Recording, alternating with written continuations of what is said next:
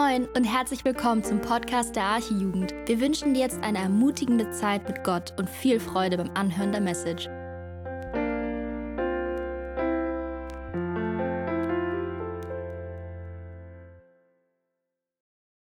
Schön, dass ihr alle da seid.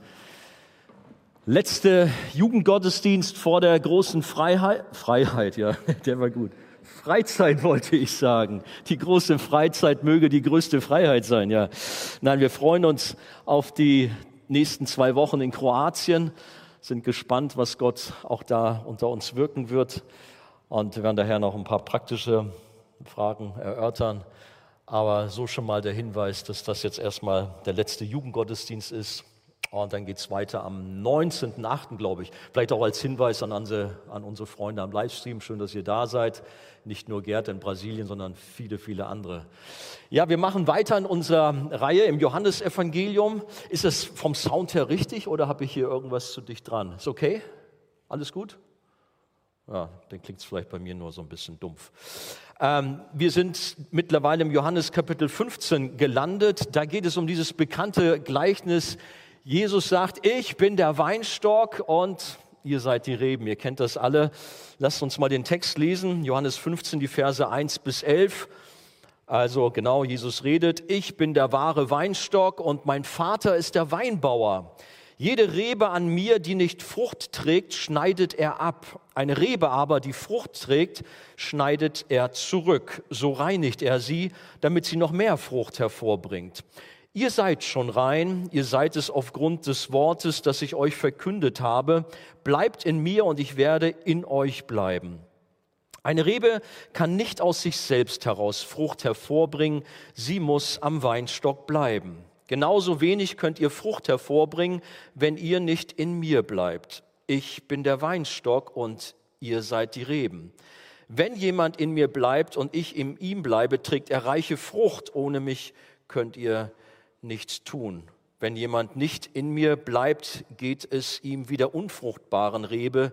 Er wird weggeworfen und verdorrt. Die verdorrten Reben werden zusammengelesen und ins Feuer geworfen, wo sie verbrennen. Wenn ihr in mir bleibt und meine Worte in euch bleiben, könnt ihr bitten, um was ihr wollt. Eure Bitte wird erfüllt werden. Dadurch, dass ihr reiche Frucht tragt und euch als meine Jünger erweist, wird die Herrlichkeit meines Vaters offenbart. Wie mich der Vater geliebt hat, so habe ich euch geliebt. Bleibt in meiner Liebe. Wenn ihr meine Gebote haltet, werdet ihr in meiner Liebe bleiben, so wie ich immer die Gebote meines Vaters gehalten habe und in seiner Liebe bleibe. Ich sage euch das, damit meine Freude euch erfüllt und eure Freude vollkommen ist. Amen. Bis dahin. Jesus sagt, damit die Freude in euch vollkommen ist. Diese Worte gehören von Jesus zu den sogenannten Abschiedsreden. Man könnte auch vom letzten Vermächtnis sprechen. Es geht also um sehr wichtige Worte, die größte Bedeutung für das Leben der Jünger damals hatten, aber auch für uns heute haben. Es sind Worte voller Trost, denn die Wahrheit befreit uns von großem Druck und lässt dadurch unsere Freude vollkommen sein. Jesus lässt uns nicht im Ungewissen. Er redet offene Worte und gebraucht dazu so ein anschauliches Bild, was damals jeder vor Augen hatte, von einem Weinstock und den Reben. Und wir haben da auch so ein Bild mitgebracht, wenn es denn klappt. Oh ja, könnt ihr das so halbwegs sehen? Ein Weinstock mit Reben, dunkle Trauben. Es gibt auf der Welt etwa 60 unterschiedliche Weintraubensorten. Ich weiß nicht, ob ihr das wusstet. Hier in unserer Beispielsgeschichte geht es dabei um einen sehr besonderen Weinstock, nämlich äh, klar um Jesus, der sich damit vergleicht und seine Jünger, äh, aber auch um die Beziehung zu Gott, zum Vater. Diese Ich bin-Worte, es gibt sieben an der Zahl, die haben ja eine Tiefgründigkeit. Sie sind ja oder machen deutlich, dass Jesus selber von sich sagt, ich bin der lebendige Gott, ich bin der ich bin. Ihr kennt diese Formulierung und äh, wir haben schon manche Ich bin-Worte ja betrachtet, das heißt, dieses das letzte. Aber was genau soll dieses Ich bin der Weinstock in die Reben, was soll das uns sagen? Ja, wir kennen das, haben wir schon von klein auf irgendwie immer wieder auch gehört, darüber nachgedacht. Aber vielleicht sind auch heute ein paar neue Aspekte da. Mein erster Punkt ist, auf die Wurzel kommt es an. Oder gut, auf den Weinstock, der so die Wurzel letztendlich ist, kommt es an. Ich weiß nicht, wer das von euch wisst äh, oder weiß. Ich bin im Rheinland aufgewachsen, also am Rhein und an der Mosel und hatte, ja, man kann fast sagen, tagtäglich sowas vor Augen. Bin gerne in den Weinbergen rumgeklettert, rumgelaufen habe auch schon mal ein paar Männer mit auf Tour genommen. Ich weiß gar nicht, wer dabei war. Den steilsten Weinberg Europas haben wir dann erkundschaftet, den Kalmont. Ja, man kann alpine, äh, einen alpinen Steig auch in den kleinen Weinbergen, die ja gar nicht so hoch sind, vorfinden. Aber gut, das nur so am Rande. Ähm, wenn Jesus sagt, ich bin der wahre Weinstock, der wahre, der echte Weinstock, dann wird ja eigentlich klar, dass es auch einen falschen, einen unechten Weinstock geben muss, dessen Früchte folglich nicht so aussehen wie auf dem Bild da, sondern wenn es überhaupt Früchte gibt, die sind eher dann ungenießbar bei diesem falschen, bei diesem unechten Weinstock oder es sind gar keine vorhanden. Ähm, für die Leute damals, wie ich gerade schon sagte, war es ein sehr verständliches Bild. Zum einen galt es der gesamten Nation Israel. Wir finden das, gut, die Zeit reicht es nicht aus, um da zu tief einzusteigen, aber im Psalm 80, die Verse 9 bis 16, da merkt man, dass das alttestamentliche Israel mit einem Weinstock verglichen wird. Gott hat Israel als Weinstock eingepflanzt, aber aufgrund des Ungehorsams entstand keine Frucht und Gott übte Gericht und nahm Israel bekanntlich beiseite. Dafür wandte er sich den Heidenvölkern zu und baut so seine Gemeinde bis heute. Wir, wir kennen diese Thematik. In Römer äh, Kapitel 11 geht der Paulus da ja noch ein bisschen stärker wieder drauf ein und sagt dann auch, er warnt uns, dass wir uns nicht über Israel, über die Juden stellen dürfen, weil wir eingepfropft sind in diesen Weinstock. Und er macht dann auch so eine Andeutung und spricht davon, dass am Ende der Zeit Israel eine besondere große Erweckung erleben darf und im Grunde wieder so zurückkommt. Römer 11 könnt ihr mal für euch mal in Ruhe lesen. Aber das nur mal so am Rande, dass Israel selber ein Bild auf den Weinstock ist. Aber dann ist der Weinstock und die Reben natürlich ein starkes Bild auf jeden einzelnen Gläubigen in seiner Verbindung zu Jesus, in seiner persönlichen Beziehung zu Jesus. Die Bibel erwähnt zum Ungehorsam Israels die Verunreinigung durch den Weinstock Sodoms. Kommen wir also da nochmal kurz zurück. Und Mose klagt dabei über die Gesetzlosen und Abtrünnigen des Volkes Gottes. Da gibt es eine Bibelstelle in 5. Mose Kapitel 32, Vers 33. Da sagt der Mose, denn ihr Weinstock stammt von Sodoms Weinstock und von dem Weinberg Gomorras wir merken schon, Sodom und Gomorra sind nicht gerade Attribute von äh, etwas Positiven. Und dann heißt es weiter, ihre Trauben sind Gift, sie haben bittere Beeren, ihr Wein ist Drachengift und verderbliches Gift der Ottern. Da haut er richtig was raus. Wenn wir als Kinder Gottes, als Reben, also ein Strang von Weintrauben an dem wahren Weinstock Jesus Christus angeschlossen sind, und das sind wir durch den Glauben an Jesus, so waren wir vorher aber an einem anderen Weinstock angeschlossen. Wir haben dieses schöne Bild hier vor Augen, diese herrlichen Früchte, diesen Weinstock. Lass mal deine Fantasie so ein bisschen laufen. Okay, das ist jetzt der Zustand, wie du jetzt bist. An Jesus angeschlossen, eine wunderbare, wunderbare Frucht, alles ist gut. Aber wo warst du vorher angeschlossen? Wenn hier Mose das so darstellt und sagt, okay, da ist ein anderer Weinstock, ein giftiger oder er gibt giftige Frucht, bittere Beeren. Ich denke, das ist wichtig, darüber auch nachzudenken. Wo kommen wir her? Oder vielleicht, wenn du hier bist und du gehörst noch nicht zu Jesus. Okay, ich will nicht zu persönlich werden, aber die Bibel macht deutlich, entweder gehören wir zu Jesus oder wir gehören eben nicht zu ihm, sind getrennt von ihm oder sind eben woanders angeschlossen. Entweder hast du Gott zum Vater oder die Bibel spricht davon, du hast den Teufel zum Vater. Oh, jetzt trage ich dick auf, aber das sind tatsächlich Worte der Bibel, die so, das so deutlich machen. Entweder sind wir bei Jesus oder wir sind nicht bei ihm, sind sogar gegen ihn. Und das ist so die Frage, auf die Wurzel kommt es an, auf den Weinstock kommt es an, wo bist du angeschlossen? Solche, die keine Verbindung zu Jesus haben, werden eines Tages ein Problem haben, macht uns die Bibel deutlich. In der Offenbarung steht, in Offenbarung Kapitel 14, Vers 8, gefallen, gefallen ist Babylon, die große Stadt, weil sie mit dem Glutwein ihrer Unzucht die Völker getränkt hat. Da auch nochmal so ein Bild vom Wein negativer Form. Und tatsächlich ist es der Böse, der Teufel, der Satan, der sein Spiel treibt und die Völker der Welt verführt, kaputt machen will. Wir brauchen nur ein bisschen um uns herum gucken, so sehen wir diesen Einfluss von der alten Schlange oder auch Drache genannt. Wir haben gerade in diesem Text das Wort Drachengift gehabt. Dieses Gift des Bösen breitet sich in der Welt aus und macht kaputt. Und die Menschen sind angeschlossen an diesem Bösen und holen daraus ihre Kraft, aber gehen elendig zugrunde. Und ich kann dich nur einladen, wenn du noch an der falschen Quelle, am falschen Weinstock hängst, Bitte Jesus, dich da rauszuholen. Suche ihn heute Abend und bitte um eine Veränderung deines Lebens. Paulus hat unter anderem in Römer Kapitel 1 die Folgen eines Lebens am falschen Weinstock beschrieben und da ist eine lange Aufzählung von der Gottlosigkeit der Menschen, die sich von Gott, ihrem Schöpfer, abwenden und die Gebote Gottes mit Füßen treten. Oder wir finden in Galater Kapitel 5 die sogenannten Werke des Fleisches beschrieben. Von Natur aus waren wir alle Reben am falschen Weinstock des Teufels. Wir trugen die gleichen Fruchtansätze wie er, bevor wir zu Jesus kamen. Echte Frucht gab es nicht in dem Sinne, sondern es war vertrocknet, es war eher Gift, wie wir schon gelesen haben. Aber dann gab es einen besonderen Tag der Gnade für solche, die zu Jesus gehören. Und wir sind sehr dankbar, diesen Tag erleben äh, zu dürfen oder er, erlebt zu haben, dass er uns aus diesem giftigen Weinstock herausgerissen oder herausgelöst hat und in den wahren, den echten, den guten eingepflanzt hat. Wir kommen gleich noch zu der Aufgabe des Weingärtners, der der Vater ist.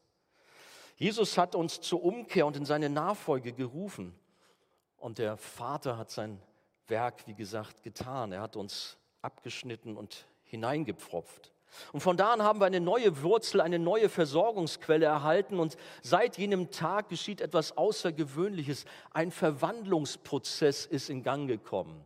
Da gibt es dieses fromme Wort Heiligung, was nichts anderes heißt als Jesus ähnlicher werden. Und das geschieht in einem Prozess Tag für Tag, bis wir einmal bei Jesus sind. Dann werden wir verherrlicht, dann haben wir das Ziel erreicht. Aber solange wir auf dieser Erde leben, ist dieser Prozess da und der Heilige Geist arbeitet an uns. Und der Vater arbeitet und der Sohn arbeitet an uns. Die Frage nochmal an dich, das ist die große Frage aller Fragen, was ist die Wurzel deines Lebens? Beziehst du wirklich deine Nahrung von dem Weinstock Jesus, von der Quelle? Bist du an Jesus angeschlossen? Oder beziehst du deine Nahrung von den Quellen dieser Welt, letztlich vom Bösen, vom Teufel, um es ganz drastisch zu sagen? Ist die Sünde, die dein Leben bestimmt, oder ist es Gott, ist es der Heilige Geist? Kehr um, mach ganze Sache mit Gott. Es gibt manche, die versuchen, so beides miteinander zu verbinden. Am Wochenende ein auf christlich und in der Woche, ja, dann sind sie jemand ganz anderes. Nein, lasst uns dran sein am Weinstock und alles dran setzen, um Jesus noch mehr kennenzulernen. Aber kommen wir schon zum zweiten Punkt. Gott, der Vater, ist der Winzer. Hier haben wir gelesen, ich bin der wahre Weinstock, sagt Jesus, und mein Vater ist der Weinbauer oder eben, ja, in unserer Sprache eher der Winzer. Jede Rebe an mir, die nicht Frucht trägt, schneidet er ab. Eine Rebe aber, die Frucht trägt, schneidet er zurück. So reinigt er sie, damit sie noch mehr Frucht hervorbringt. Die Verse 1 bis 2 sind das. Während sich Jesus also mit dem Weinstock vergleicht, erklärt er weiter, dass sein Vater im Himmel der Winzer ist. Er pflanzt uns, die wir ursprünglich wilde Zweige sind, durch das Mittel des Glaubens und der Buße in den wahren Weinstock Jesus ein. Und von da an, wie schon gesagt, erhalten wir unsere Nahrung aus dem wahren Weinstock, aus Jesus. Jetzt macht nicht mehr die Sünde und das Böse unser Leben aus, sondern der Heilige Geist erfüllt uns. Und ich bin so dankbar, immer wenn wir gerade auch letztens so Zeugnisse von Täuflingen hören, dann sind wir so voller Freude, weil wir merken, hier ist ein Wunder geschehen. Hier ist ein Mensch frei geworden von der Sünde. Er hat ein neues Leben empfangen und Gott tut sein Werk an ihm. Und wir alle oder nicht alle vielleicht, aber die meisten von uns haben das ja auch persönlich hier erleben dürfen. Es ist allein Gottes Werk, ein Werk der Gnade in und an uns. Das können nicht wir selber machen, sondern Gott macht es. Es ist die Kraft des Heiligen Geistes. Am Tag unserer Lebensübergabe an Jesus wurden wir aus Gott geboren, von oben her. Und seit diesem Tag hat Gott, unser Vater im Himmel, der himmlische Winzer, die Kontrolle in unserem Leben übernommen und er formt und er ja, ist bei uns an der Arbeit, um uns noch schöner, um uns noch besser zu machen, um uns noch fruchtbarer zu machen. Voller Liebe und Hingabe nimmt er sich jeder einzelnen Weinrebe an. Warum macht ein Winzer das? Ja, eigentlich ganz klar. Er will gute Ernte haben. Er will viel Frucht haben um einen edlen Tropfen zu kreieren, um Wein herzustellen. Ich habe das manches Mal im Rheinland beobachtet, mit welcher Liebe und Akribie sie da zugange waren und ihren Weinberg gepflegt haben. Tag und Nacht kann man fast sagen, Jahr für Jahr ganze Energie hineingelegt. Bei Gott ist es auch so, er gibt alles für uns. Bei Gott geht es darum, dass wir immer mehr Frucht bringen. Gott überlässt uns nicht uns selbst, sondern sorgt höchstpersönlich dafür, dass wir geistlich wachsen und zum Segen werden. Manch einer denkt ja, okay, jetzt bin ich von neuem geboren, Gott stellt mich so auf die Straße des Lebens und jetzt liegt es an mir, jetzt muss ich zusehen, wie ich klarkomme. Nein, dieses Gleichnis macht uns deutlich, da ist der Vater als Winzer, der in großer Liebe und mit vollem Engagement dran ist und dich mehr und mehr in sein Bild verwandelt. Unser Leben wird buchstäblich auf den Kopf gestellt. Ein neues Denken, ein neues Empfinden, ein neues Wollen kommt durch die Wirkung des Heiligen Geistes in uns zustande. Und was wächst? Es wächst in uns die Frucht des Heiligen Geistes. Und damit das Wachstum noch besser vonstatten geht, ist eine ganz wichtige Arbeit des Winzers, des Weinbauers, des himmlischen Vaters die Beschneidung der Reben. Gott nimmt sich unser an und er schneidet alles ab, was schädlich ist, was das Wachstum verhindert. Und klar, beschneiden, das klingt schon nicht so angenehm, das mag wehtun, dient aber stets zum Besten, denn es kommt dabei letztlich eine wunderschöne, fruchtbare Rebe heraus, saftige, süße Trauben. Solche Beschneidungsaktionen sehen ganz unterschiedlich aus. Vielleicht befindest du dich gerade jetzt in so einer Phase, wo du irgendwie merkst, irgendwie ist das alles sehr schwer. Es ist ein Prozess gerade dran, boah, den hätte ich mir lieber gespart. Aber er gehört zu deinem Leben dazu, auch wenn es gerade schwer fällt. Da sind manche Glaubensprüfungen, manche Anfechtungen. Martin Luther hat nicht von ungefähr solche Anfechtung und Versuchung als reife Prüfung seines Lebens bezeichnet. Vielleicht ist gerade bei dir eine schwierige Situation in der Schule, in der Uni oder im Beruf. Andere strugglen in ihrer Beziehung. Es ist alles gerade ziemlich zäh. Wie ist dein Beziehungsstatus? Pause? Es sind Herausforderungen.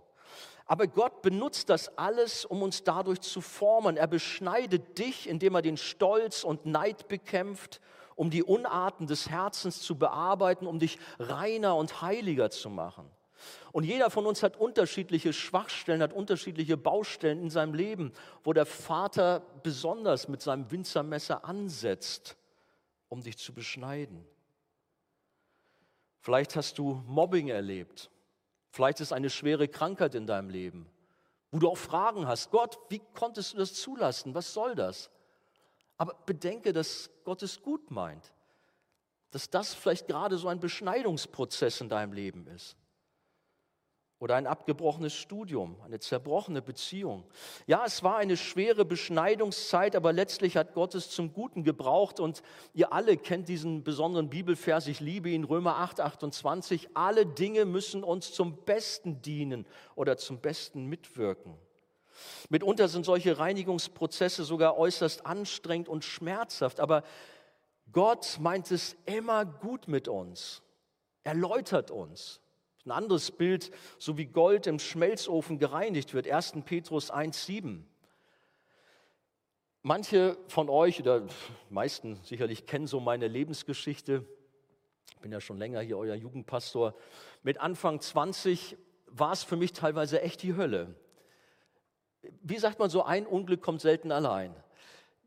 Da hatte ich Riesenstress in meinem Job. Ich war damals Finanzbeamter noch. Es lief alles nicht so, wie ich mir das vorgestellt hatte. Ich hatte so meine Traumkarriere vor Augen, aber es zerbrach vor meinen Augen. Ich war ziemlich frustriert.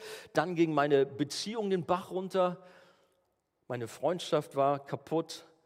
Familiäre Schwierigkeiten. Ich hatte lange Zeit keinen Kontakt zu meiner Familie gesundheitliche Nöte. Ich war ziemlich auf. Irgendwie, ich dachte, ey, da geht gar nichts mehr. Ich weiß noch, beim Arzt saß ich da und der Arzt sagte, hey, Herr Mertin, Sie brauchen Yoga.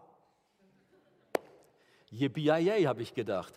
Das kann ja wohl nicht wahr sein. Ich bin doch ein Kind Gottes. Jetzt empfiehlt mir der Doc hier, ich soll Yoga machen. Herr, ich brauche dich. Bitte hilf mir. Ich war echt am Ende. Da ging gar nichts mehr. Die Nerven waren fertig.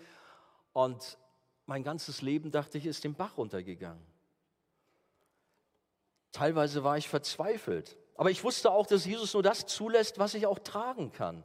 Und das gilt auch für dich, auch wenn du jetzt meinst, Mann, das geht schon nicht mehr. Oberkante unter, also das Wasser steht mir schon über den Hals drüber weg. Ihr kennt diesen Bibelvers 1. Korinther 10, 13. Aber Gott ist treu der euch nicht versuchen lässt über eure Kraft, sondern macht, dass die Versuchung so ein Ende nimmt, dass ihr es ertragen könnt. Also auch wenn du gerade tief durch musst, auch wenn es nicht einfach ist, halte durch, vertraue deinem Papa im Himmel, der es gut meint und der seinen Weg mit dir hat. So stand ich in meiner Situation auch immer wieder vor Gott und habe gebetet und gerungen, Herr, hilf mir. Und es war sehr interessant. Es hat also bei mir auch ein bisschen länger gedauert. Es war letztlich eine Phase von vier Jahren, um das mal so richtig deutlich bei Namen zu nennen. Muss ja nicht bei dir so lange dauern. Aber es war eine lange Durststrecke. Und ich weiß noch, ich war damals, ja, es war so eine Art wie unsere Jugendfreizeit. Wir sind jetzt mit 180 Leuten da unterwegs. Ich glaube, das war noch, nee, das war noch größer. Das war so eine große Jugendkonferenz in Israel. Und ich hatte irgendwie keinen Bock auf so die Gottesdienste und so. Das hat mich alles überfordert. Ich habe mich an den Rand hingesetzt. Das war damals so am Toten Meer. Und ja, war in mich versunken, traurig, betrübt. Und plötzlich kam ein Bruder aus England zu mir und hatte ein Wort der Ermutigung für mich. Und es hat mich so getroffen, wie plötzlich Gott zu mir spricht in meine Situation. Der kannte mich doch gar nicht, dieser Typ. Aber es hat mich echt gepackt dass er sagte, das, was du gerade äh, durchmachst, das muss so sein. Was? Das muss so sein?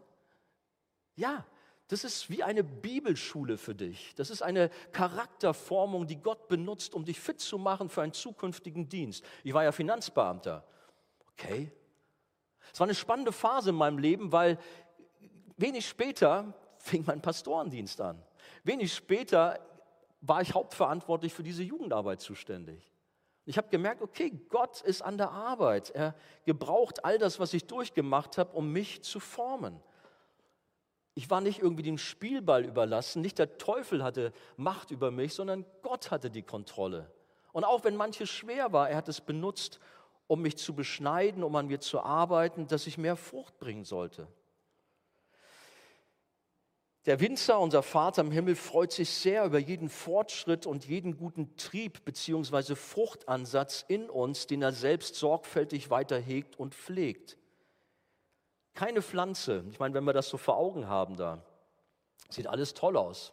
Schöne Trauben, alles wunderbar, aber keine Pflanze ähm, braucht so viel Pflege und, und Liebe wie ein, ein Weinstock. Man muss wirklich da fachmännisch dabei sein um wirklich Frucht zu bekommen. Wird es nämlich versäumt, sich da auch ranzumachen und zu beschneiden, so schießt es ins Holz, wie es so heißt, und man hat eigentlich keinen Weinstock mehr, sondern nur noch so einen wilden kleinen Baumstamm mit verästelten Zweigen und vielen Blättern, aber kaum noch Weintrauben. Und so benötigen Weinstock und Reben das ganze Jahr über sorgfältige Pflege. Das Zurückschneiden der Reben geschieht übrigens in der Regel in der, oder ja, in der kalten Jahreszeit, wenn kein Wachstum, keine, Ent, keine Ernte da ist. Und das sind so die Auszeiten in unserem Leben. Manche sagen da auch Wüstenzeiten dazu, kalte Jahreszeit. Ja, es ist schwer, wie ich gerade von mir erzählt habe und wie du es vielleicht gerade selber erlebst. Aber Gott arbeitet und dann im Frühjahr schießt das Leben neu in die Reben und sie treiben aus und blühen und die Frucht entsteht. Gott hat ein Ziel mit jedem von uns. Er möchte, dass eine wunderbare Qualitätsfrucht dabei herauskommt. Ja, beim Weinanbau muss man auf vieles sorgsam achten, einen guten Schnitt machen. Das Winzermesser ist scharf und erfüllt seinen Zweck. Was hat Gott eigentlich für ein Winzermesser? Was meinst du? Ich denke gerade, das Wort Gottes ist dieses Winzermesser. Das, was wir heute Abend betrachten, ist das Winzermesser Gottes. Wir wissen davon, dass die Bibel sagt, das Wort Gottes ist wie ein zweischneidiges Schwert. Und so arbeitet Gott durch sein Wort an uns, an unserem Herzen. Und er macht es akribisch, voller Liebe. Er schneidet alles weg, was ihn nicht meint, was ungeistlich ist. Die alten Unarten, das alte Holz, falschen Triebe, vertrocknete Blätter nimmt er weg, damit wir gute Frucht bringen. Der Vater im Himmel kümmert sich um alles in unserem Leben und freut sich selbst am meisten, wenn er sieht, wie meine Jünger. Jesus geht es darum, bei diesem Gleichnis deutlich zu machen, wir sollen, wir werden viel Frucht bringen.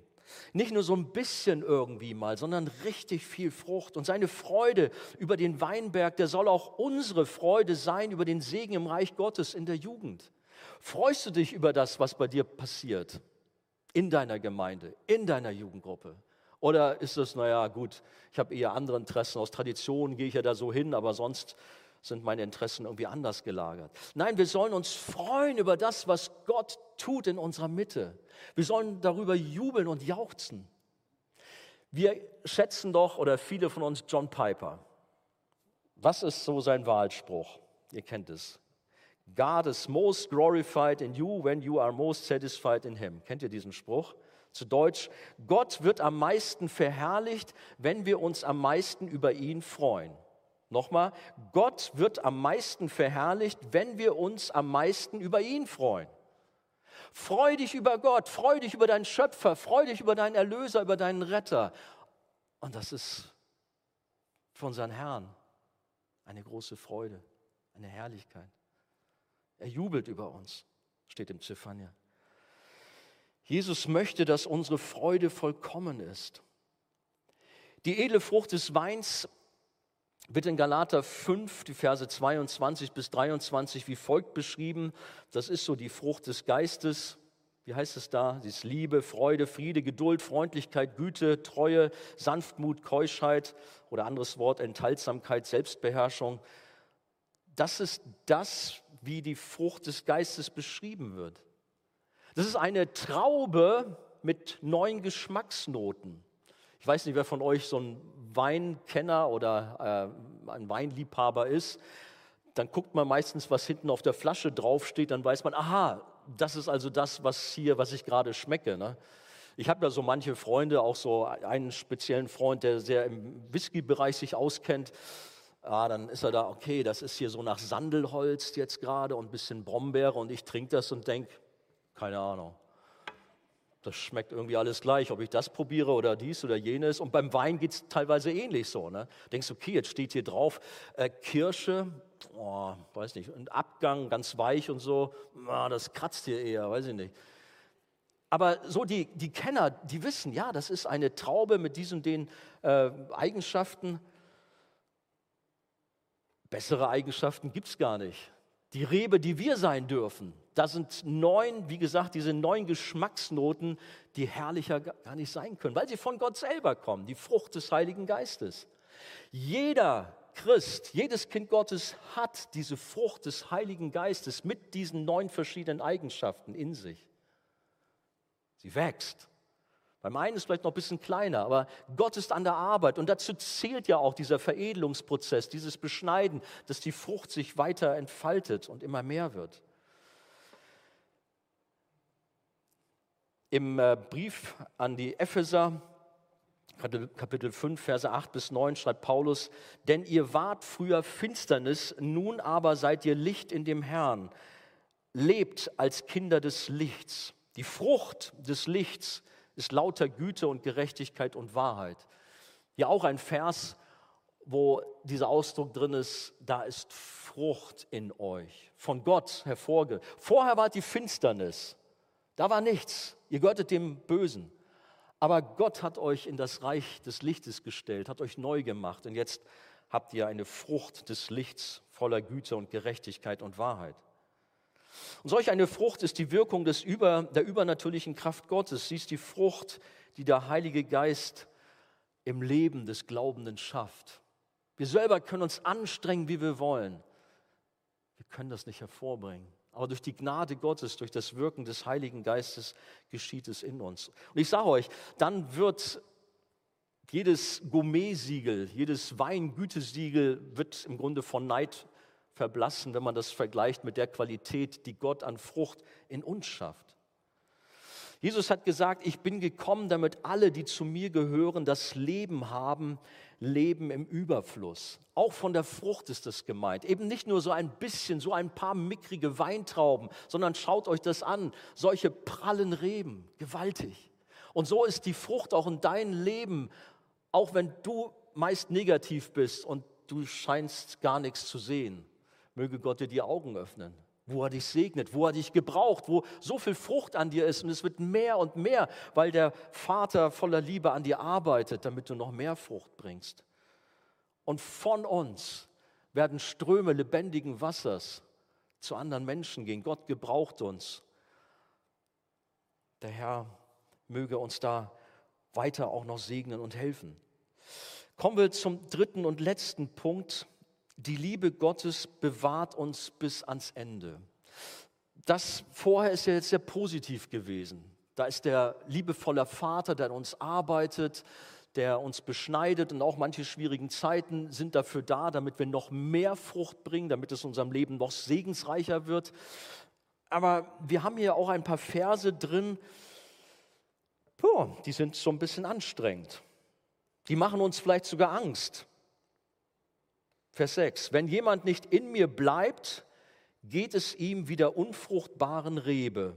Er wird weggeworfen und verdorrt. Die verdorrten Reben werden zusammengelesen und ins Feuer geworfen, wo sie verbrennen. Eigentlich wollte ich heute Abend einen Weinstock mitbringen. Ich habe bei mir zu Hause einen stehen, habe ihn noch nicht eingepflanzt, der steht noch in so einem Topf auf der Terrasse. Letztes Jahr, das sah richtig gut aus. Nicht ganz so wie auf dem Bild hier, was an der Wand ist, aber so ähnlich. Die Früchte waren gut zu genießen, aber dieses Jahr nichts, gar nichts. Die Blätter sind zwar grün noch, aber an Frucht ist nichts zu. Ich habe schon überlegt, soll ich ihn in die Tonne schmeißen oder was soll man machen? Ich warte mal noch ein Jahr, vielleicht kommt es nächstes Jahr wieder. Ähm, dieses Gleichnis wird oft in Verbindung benutzt, um Druck zu machen und dient als Belegstelle, dass ein Christ sein Heil verlieren kann. Man muss gut aufpassen auf sich selbst aufpassen und dranbleiben, weil man sonst, wenn man nicht dranbleibt und sich von Jesus entfernt, sein Heil verliert und letztlich im Höllenfeuer landet. Ist es so? Ist das, was Jesus hier mit diesem Gleichnis meint? Niemals. Wer so redet, der versteht das Gleichnis falsch. Hier geht es nicht um den Verlust des Heils, sondern zum einen um die Trennung von echten Christen von den unechten Traditions- und Namenschristen bzw. Mitläufern. Solche, die keine Verbindung zu Jesus haben, die bringen keine Frucht, die sind vertrocknet. Und ja, die werden, so wie es hier so drastisch heißt, ins Feuer geworfen. Aber das sind nicht die, die mit Jesus leben, die seine Jünger sind, die zu ihm gehören, die wiedergeboren sind, sondern das sind nur solche, die dem Namen nach sich Christen nennen, die nur mitlaufen, aber keine Beziehung zu Jesus haben. Und dann geht es natürlich in diesem Bild, in diesem Gleichnis um das Thema Heiligung dass wir als Kinder Gottes Jesus immer ähnlicher werden. Haben wir ja schon drüber gesprochen, dass schlechte Sachen weggeschnitten werden, um unser Wachstum zu stabilisieren, noch zu stärken. Gott als Winzer ist an der Arbeit, aber damit ist die Verantwortung des Christen auch nicht ausgeschlossen, sondern muss auch betont werden. Es gibt viele warnende Appelle in der Heiligen Schrift und sie sind Ansporn für uns, alles für Jesus, unseren Herrn und Retter zu geben und nicht nachlässig zu werden. Natürlich, wenn wir auf das Kreuz schauen, auf Jesus, dann wissen wir, er hat alles für uns gegeben. Er war sich nicht zu schade für uns. Er hat sich bespucken lassen. Er hat sich völlig kaputt machen lassen für uns. Und was machst du für ihn? Das darf uns herausfordern, aus Dankbarkeit, aus Liebe wirklich Gas zu geben, alles für Jesus zu geben. Bist du ein Christ, dann leb auch so. Es ist schade, so manche, die ja, am Wochenende in irgendwelchen Gottesdiensten sind sie scheinbar voll dabei und alles ist happy clappy. Aber dann in der Woche, da kennst du die gleichen Leute nicht wieder und denkst, hey, da stimmt doch was nicht. Da leben sie voll in der Sünde und lassen sich gehen. Moment, hier ist ein Widerspruch. Und jeder muss sich selbst prüfen, ob er im Glauben ist, sagt die Heilige Schrift, dass wir uns nichts vormachen. Gehören wir wirklich zu Jesus? Sind wir wirklich Reben, die am Weinstock dran sind? Oder denken wir nur, wir sind Reben von Jesus? Das wäre tragisch. Deswegen lass dich da auch herausfordern, über dein Leben nachzudenken. Als Wiedergeborene Christen sind wir aufgerufen, uns in geistlicher Disziplin zu üben, enge Gemeinschaft mit Jesus zu haben, ganze Hingabe und Nachfolge zu praktizieren und nicht halbherzig und lau dabei zu sein. Aber nicht, weil wir sonst das Heil verlieren, sondern weil wir Jesus noch ähnlicher werden und noch mehr Frucht bringen sollen. Das ist das, das ist die Botschaft für uns Kinder Gottes. Natürlich liebt der Vater seinen Sohn und diese Liebe ist mit nichts auf dieser Erde zu vergleichen. Die göttliche Liebe, wir werden gerade da auch an 1. Korinther 13 erinnert, ist so gewaltig, so stark, so mächtig, so dass es nichts Höheres gibt. Und der Vater und Jesus lieben uns als Braut und seine Kinder ebenso stark und kompromisslos und sie bewahren uns. Die Liebe bewahrt uns. Wir brauchen durch so ein Gleichnis nicht Angst haben, dass wir ins Feuer geworfen werden, sondern dürfen wissen, der Vater und der Sohn, der Heilige Geist tun alles, damit wir das Ziel erreichen. In Christus sind wir geheiligt, in Christus sind wir schön und angenehm gemacht. Ja, es ist wohl wahr. Wir haben das paar Mal gelesen in unserem Text. Jesus sagt, bleibt in meiner Liebe, bleibt dran. Er sagte schon. Das wird nur oft so verstanden, dass ja, unsere Liebe dem Nächsten gegenüber, da sollen wir dienen, da sollen wir alles geben, damit die Welt erkennt, dass wir Jünger sind ist auch alles richtig und doch gilt auch hier ein tieferer Gedanke, nämlich, dass wir uns dauernder, ewiger Liebe von Gott erfreuen und in dieser Liebe bleiben und seine Gebote halten. Unsere Liebe zu Gott ist viel entscheidender. Also, Andi, kommst du jetzt doch durch die Hintertür zum Kleingedruckten. Doch Druck. Denn dann hängt das Heil doch von uns ab, von unserem Verhalten. Und wenn wir es nicht packen, die Gebote zu halten, dann werden wir doch im Feuer landen. Nein, dann würde man etwas grundlegend falsch verstehen, denn die Liebe Gottes ist es doch gerade, die bewirkt, dass man dranbleibt, dass man Gottes, Gebote, Gottes Gebote befolgt und dass man gehorsam ist. Genau das ist ja das Wirken des Heiligen Geistes an uns.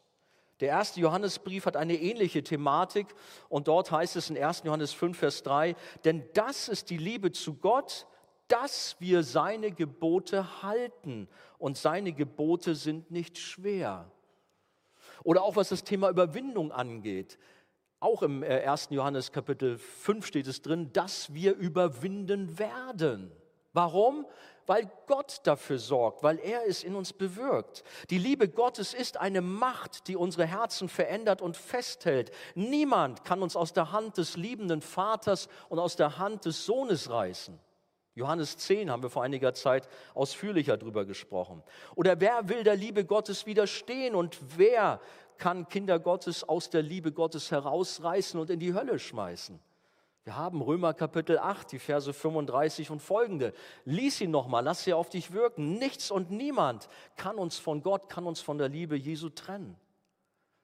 Nein, die in bzw. an Christus sind, die leben nicht nach dem Fleisch, also in Sünde, in Ungehorsam Gott gegenüber, sondern sie leben im Geist und folgen Gehorsam aus Liebe Jesus nach und sie halten seine Gebote. Sie sind nicht perfekt, aber sie sind dran und wenn sie auf Abwege kommen, dann sind sie betrübt und traurig und tun Buße und kehren um. Wer jedoch nicht Jesus nachfolgt, der weist die Liebe Gottes ab und geht eigene Wege und zeigt damit, dass er gar nicht wirklich dazugehört, sondern nur dem Namen nach dabei ist. Und diese Mitläufer, wie ich schon gesagt habe, die werden tatsächlich dann, wie Jesus es halt so drastisch sagt, abgeschnitten ins Feuer geworfen, weil sie nicht zu Jesus gehören, weil sie keine Kinder Gottes sind. Sie haben nur den Schein danach, aber sie sind nicht echt. Ja, es wird einmal eine Trennung geben. Die Bibel drückt es an einer Stelle, Matthäus 3,12, so aus, dass die Trennung vom Spreu, vom Weizen oder noch drastischer, Matthäus 25, äh, Vers 33 oder auch Vers 41, da ist die Trennung von Schafen und Böcken die Rede und dann eben auch vom Feuersee. Jesus selber ist der, der am meisten von der Hölle redet drastisch sagt, es gibt einmal eine Trennung. Entweder du gehörst zu mir, dann wirst du in Ewigkeit mit mir leben, oder du gehörst nicht zu mir, dann wirst du in Ewigkeit von mir getrennt sein. Aber wir dürfen wissen, wenn wir Kinder Gottes sind, dann bewahrt die Liebe Gottes uns und sie erhält uns und sie sorgt dafür, dass wir an ihm bleiben, viel Frucht bringen und das Ziel erreichen. Zum Schluss, das Lobpreisteam kann nach vorne kommen. Warum bringt Jesus dieses Gleichnis noch einmal? Damit wir verunsichert sind, ob es auch reicht in unserem Leben? Damit wir denken, na, vielleicht sind wir doch so eine Rebe, die ja doch nicht richtig Frucht bringt und dann wird er uns ins Feuer schmeißen, um uns Angst und Druck zu machen. Nein, damit die Freude vollkommen sei. Jesus spricht, ich sage euch das, damit meine Freude euch erfüllt und eure Freude vollkommen ist. Das ist der Schluss von diesem Abschnitt. Jesus sagt, meine Freude oder die Freude soll in euch vollkommen sein. Reben am Weinstock zu sein bedeutet, dass wir mit seinem Leben, mit seiner Freude, seinem Frieden, seiner Liebe verbunden sind. Nicht nur, dass wir Leben, Freude, Frieden, Liebe haben, weil wir in ihm sind, sondern dass wir sein Leben, seine Freude, seinen Frieden und seine Liebe in uns haben, weil wir in ihm sind. Dieses Bild macht deutlich, Jesus und wir als Reben, wir sind untrennbar, wir gehören zusammen, wir sind eins. Da ist dieser Weinstock und da sind diese herrlichen Reben. Nichts kann uns trennen. Und darüber hinaus bitte doch heute Abend den Winzer, den Vater, dass er sich ja weiter um dich kümmern möge, dass die Fülle Gottes in dir wachsen möge und du noch mehr Frucht bringen mögest. Ja, er tut es, aber wir dürfen ihn auch darum bitten. Aber ich darf auch einen Appell richten an solche heute Abend, die sich unsicher sind, wie ihr Stand zu Jesus sind, ich möchte euch einladen, euch Jesus zu stellen und ihn zu bitten, in euer Leben hineinzukommen, wenn ihr nicht wisst, wie euer Stand ist oder genau wisst, dass ihr eben nicht zu Jesus gehört. Denn dieses Gleichnis macht es schon drastisch deutlich. Ich brauche das jetzt nicht wiederholen, aber dass entweder sind wir dabei oder wir sind draußen. Game over heißt das. Nur es ist kein Spiel, es ist bitterer Ernst, es geht um die Ewigkeit. Und wir haben alle liebe Leute um uns herum, die uns sehr am Herzen liegen, für die wir beten, dass sie doch auch zu diesem Weinstock gehören mögen. Deswegen lasst uns auch da viel mehr Augenmerk darauf richten, dass wir für unsere Freunde beten, mit ihnen ins Gespräch kommen, dass sie Jesus erfahren. Aber eben auch du heute Abend, der du hier bist und du Jesus noch nicht kennst oder der du uns zuschaust. Ich rufe dir zu, komm zu Jesus, kehr um von falschen Wegen Lass dich von Jesus aus diesem falschen Weinstock herausreißen und in den echten Weinstock bei Jesus eingepfropft werden. Das heißt, der Vater macht es. Lass uns beten. Herr, wir danken dir für dieses bekannte Gleichnis, für diese Beispielsgeschichte, die du gegeben hast.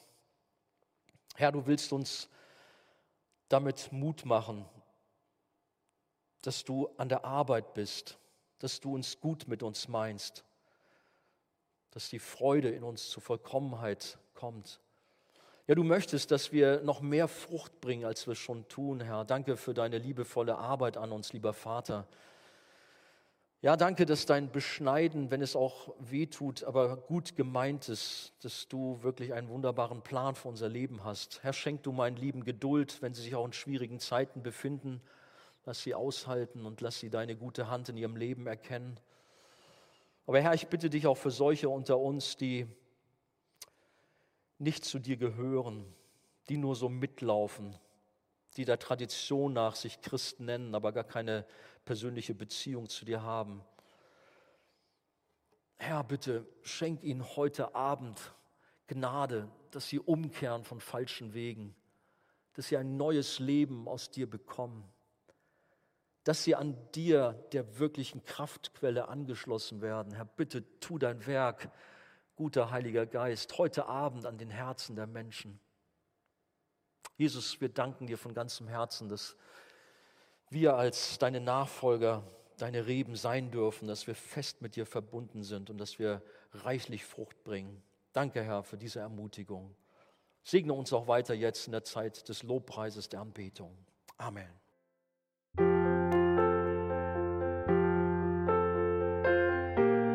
Wir freuen uns, dass du heute mit dabei warst. Wir als Archijugend sind fest davon überzeugt, dass Gott auch heute durch sein Wort spricht und hoffen, dass du ihn durch diese Predigt besser kennenlernen konntest. Weitere Beiträge von uns findest du auch auf unseren Social-Media-Kanälen oder unter archijugend.de. Bis dann, tschüss!